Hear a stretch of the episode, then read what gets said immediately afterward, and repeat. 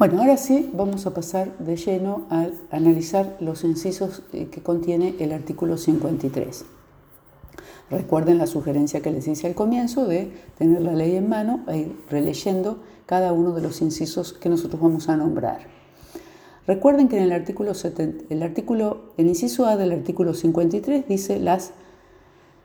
obtenidas, o sea, las ganancias obtenidas por los responsables del artículo 73. Cuando vimos sujetos, habíamos analizado qué sujetos estaban dentro del artículo 73 y recuerden que en el artículo 53 tenemos dos incisos, el A y el B. En el inciso A, en el punto 1, tenemos las sociedades anónimas, estando incluidas dentro de las sociedades anónimas, por supuesto, la sociedad anónima unipersonal, la sociedad por acciones simplificadas, la sociedad en comandita por acciones en lo que corresponde a los socios comanditarios. En el punto 2 vamos a encontrar a la SRL, la sociedad en comandita simple, y la sociedad en comandita por acciones en lo que corresponde a los socios comanditados. Luego tenemos las asociaciones, fundaciones, cooperativas y entidades civiles y mutualistas en tanto no corresponda a otro tratamiento dado por esta ley. ¿Qué significa eso? Recuerden que de acuerdo cuando analizamos el artículo 26 de exenciones, habíamos visto las condiciones que deberían cumplir estas, eh, este tipo de entidades para estar exentos.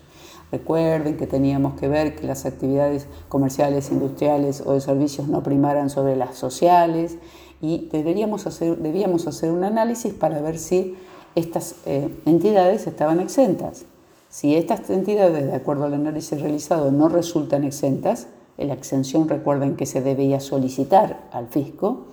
entonces si no resultan exentas,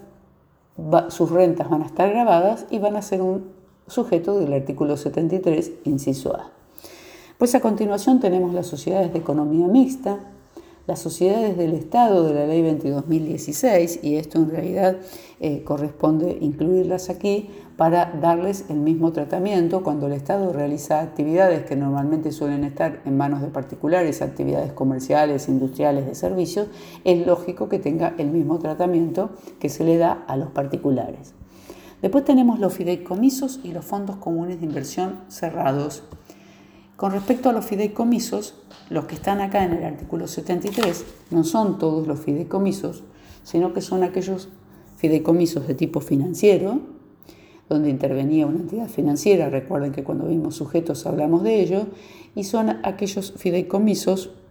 donde el fiduciante sea distinto del beneficiario o si el fiduciante es igual al beneficiario, este va a ser un sujeto no residente. En esos casos, los fideicomisos van a ser un sujeto del artículo 73, inciso A.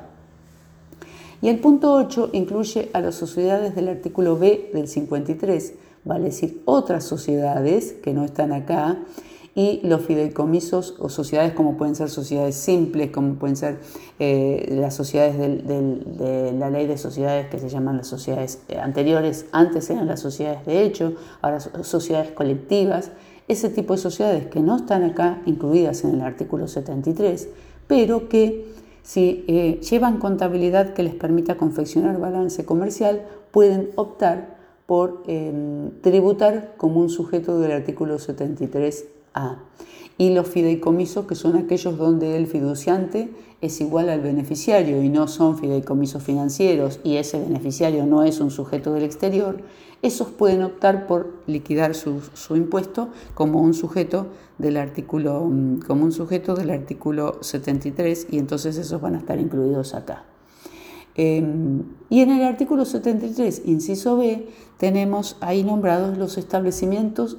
permanentes. Recuerden que la ley ahora define a qué llama establecimientos permanentes, pero sería cualquier tipo de em, eh, establecimiento eh, local, em, sucursal, eh, explotación unipersonal, un campo, un comercio, una oficina de negocios perteneciente a un sujeto del exterior. En realidad a eso se lo va a llamar establecimiento permanente